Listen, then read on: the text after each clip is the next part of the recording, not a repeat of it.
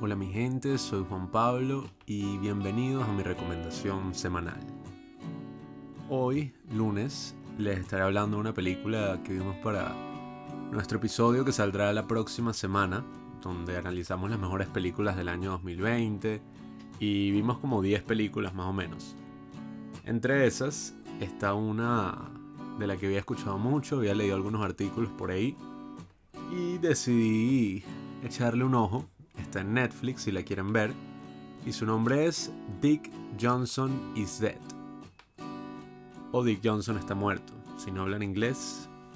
Esta película mm, había escuchado sobre ella porque decían que era como que uno de los documentales más ingeniosos de los últimos tiempos.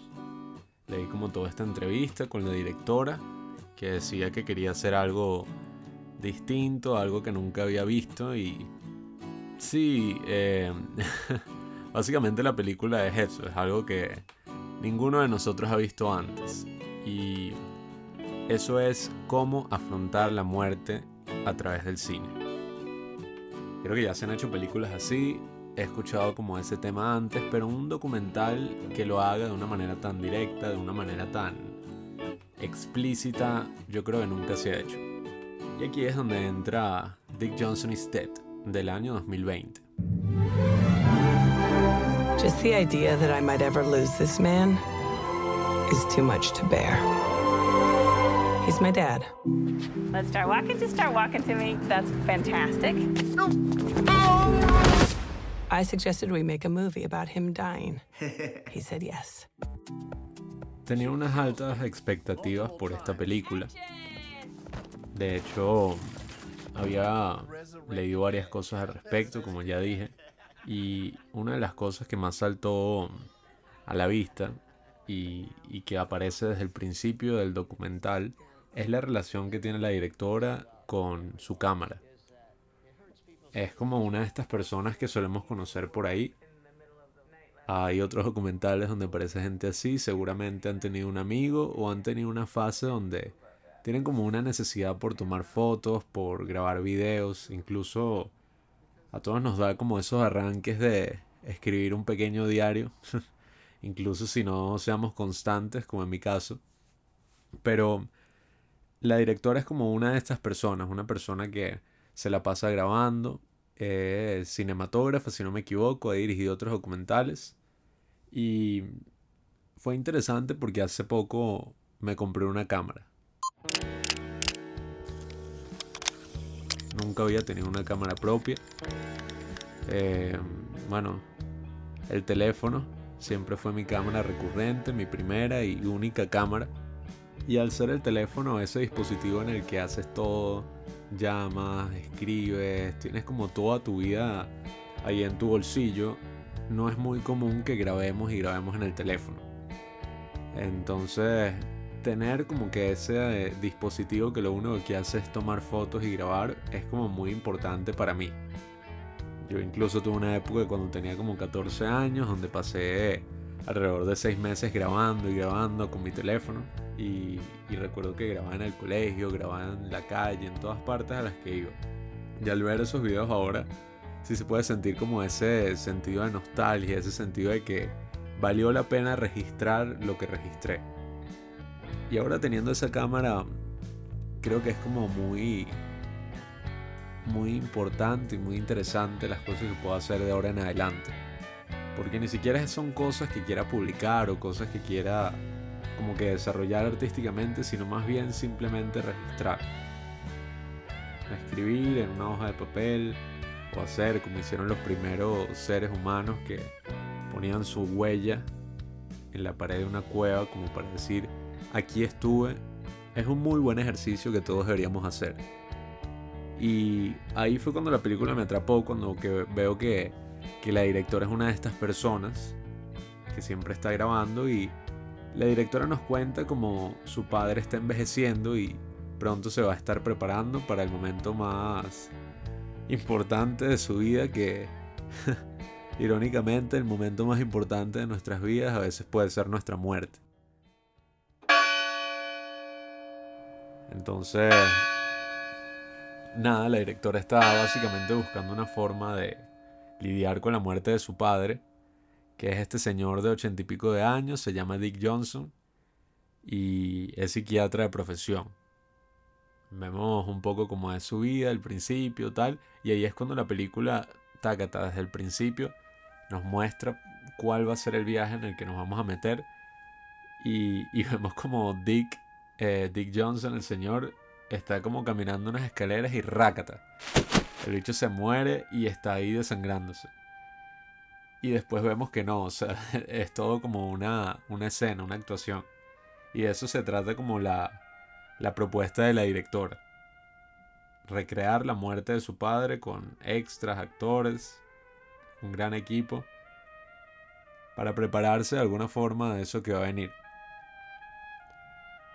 Y, eso es algo que, bueno, yo creo que todos nos podemos relacionar de alguna forma con eso. Personalmente no es que haya tenido tanta relación con mis abuelos, pero con el que más tuve una relación, me iba a buscar al colegio, hablamos de muchas cosas, incluso lo entrevistamos aquí en el podcast. Es mi abuelo por parte materna, Adolfo, que a lo largo de los años se ha visto cómo ha ido cambiando. Él sufre de demencia senil y aunque no esté tan metido en el tema, porque al ser su nieto como hay cosas que te ocultan, eso es algo que, el peso de, de sus circunstancias, el peso de su enfermedad, estoy seguro que recae mucho más en sus hijos, pues en mi mamá, en mis tíos. Y ver como poco a poco una persona se va perdiendo en, en su propia cabeza, como su personalidad se altera y, y sus recuerdos se van volviendo más difusos, es algo que personalmente me aterra demasiado porque yo creo que bueno, uno es de alguna forma su personalidad, sus recuerdos y pensar que cuando envejecemos hay una posibilidad de que todo eso se vaya apagando poco a poco. Es como un pensamiento no muy agradable a las 11 y 34 pm que estoy grabando esto del domingo. Pero como ustedes están en el lunes, y están empezando la semana, creo que sí sería bueno hablar de todas estas cosas intensas para, para prepararnos al devenir. Entonces, bueno, nada, no, no quiero meterme mucho en la trama del documental porque quiero que vayan a Netflix y lo vean, si tienen la oportunidad. Así que nada, lo que sí contaré es la trama en general, que ya, ya básicamente conté toda la premisa. Después lo que pasa, que es lo que me pareció más interesante en la película, es cuando Después de todo este intento de la directora de recrear la muerte de su padre, eh, su papá es un tipo sano, tiene como eso, ochenta y pico, 85 años. Y bueno, poco a poco empieza a desarrollar el, el Alzheimer, la demencia senil. La mamá de la directora murió de Alzheimer, ya viviendo sus últimos años en un ancianato. Incluso nos muestra las pocas grabaciones que tiene de su madre y ella dice como que mira, esto es lo único que tengo de mi mamá y son esos momentos donde ella está está perdida. Ya no era no se estaba riendo, no estaba reconociendo a las personas y, y obviamente eso es algo muy fuerte por lo que bueno, yo creo que casi toda la gente va a tener que lidiar en algún momento de su vida. Si no directamente, quizás nuestros amigos, quizás nuestro abuelo, como ya dije, o nuestros padres. Y no necesariamente el Alzheimer, sino que nosotros hemos pensado como que, bueno, si uno vive tanto, tantas cosas y, ya tenemos esos 80 y algo, yo creo que ya naturalmente va a ser como difícil recordarlas todas dentro de, del contexto que lo hacemos ahora. Yo solamente tengo 20 años y, y creo que puedo recordar muy, muy fácil todo lo que me ha pasado a lo largo de mi vida.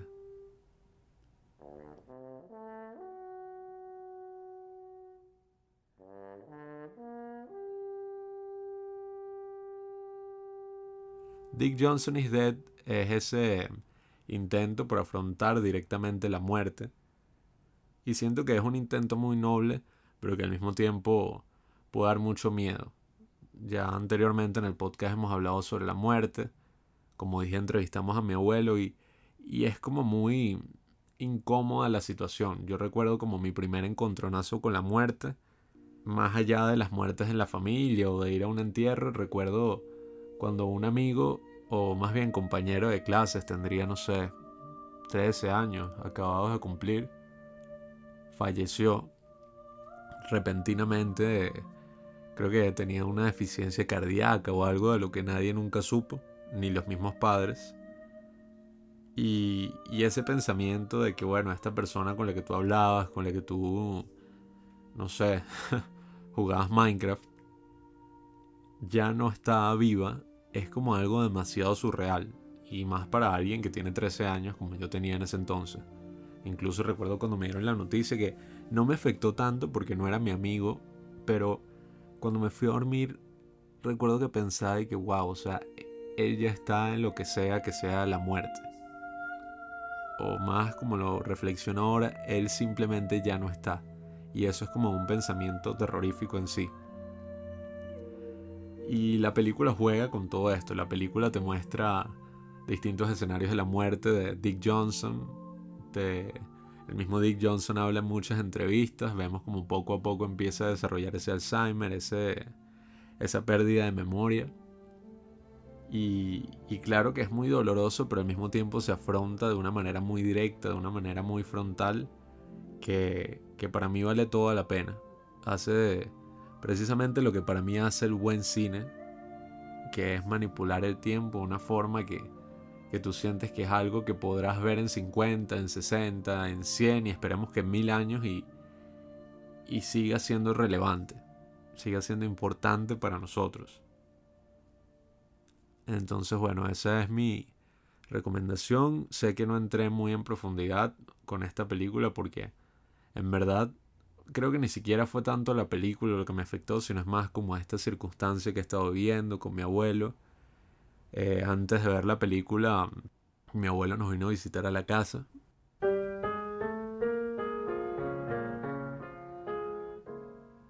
Que eso es algo que llevaba muchos meses, si no un año. O, bueno, no, yo creo que ya muchos meses sin, sin pasar. Cuando claramente él era alguien que me iba a buscar al colegio, que, que iba a la casa todos los días, nos cocinaba, era alguien muy distinto a la persona que es ahora. Y recuerdo que cuando él estaba ahí sentado en la mesa y yo con mi nueva cámara guardada, dije como que no, eh, no me quiero arrepentir de, que lo tuve aquí sentado, de que lo tuve aquí al lado y nunca lo registré, nunca le tomé una fotografía o, o lo grabé y recuerdo que busqué la cámara y empecé como a tomar fotos, fotos, fotos en todas las posiciones, en todos los ángulos. Me senté al lado de él y puse la cámara a grabar y tuvimos una conversación. Y, y por lo más duro que haya sido, en verdad se sintió muy liberador. Se sintió como que, ah, bueno, me pude sentar con mi abuelo, a hablar tranquilamente, a disfrutar, a reír. Incluso si muchas de las cosas que decía no tenían sentido, en verdad no me importaba, porque lo, lo que me importaba era como estar ahí con la persona y, saber que, que en los próximos años o, quién sabe, eh, ya no iba a tener esa oportunidad. Y para mí eso es Dick Johnson, de alguna forma. Es un intento noble de capturar el tiempo y de que todo ese tiempo perdido, cuando la persona haya fallecido, se sienta vivo. Y, eso me parece muy noble, muy hermoso. Y me gustaría motivarlos a que eso, la vayan a ver, a que registren las cosas que les están pasando, tomen fotos, videos. Ya lo hacemos naturalmente todo el tiempo en las redes sociales. Creo que nunca habíamos registrado tanto y, nunca habíamos generado tanta información como lo hacemos ahora. Y, y cuando alguien decide tomar esa actividad y hacer algo con eso, es arte. Definitivamente es arte. Así que recuerden amigos, Dick Johnson is Dead del año 2020, está Netflix. Y nada, em, aguánteme que estoy aquí como practicando este estilo así freestyle de recomendación, de hablar en el micrófono. Cuando uno está hablando en un podcast así con otras personas es como una conversación, pero tener esta conversación con ustedes al otro lado de, de la pantalla, al otro lado del micrófono. Es como un estilo muy interesante que, quiero seguir practicando. Así que, nada, dígame en los comentarios qué les parece, si, si tienen alguna otra película que recomendarme, ustedes a mí. Y nada, Juanqui, quiero, o más bien ansío, escuchar tu recomendación para la próxima semana.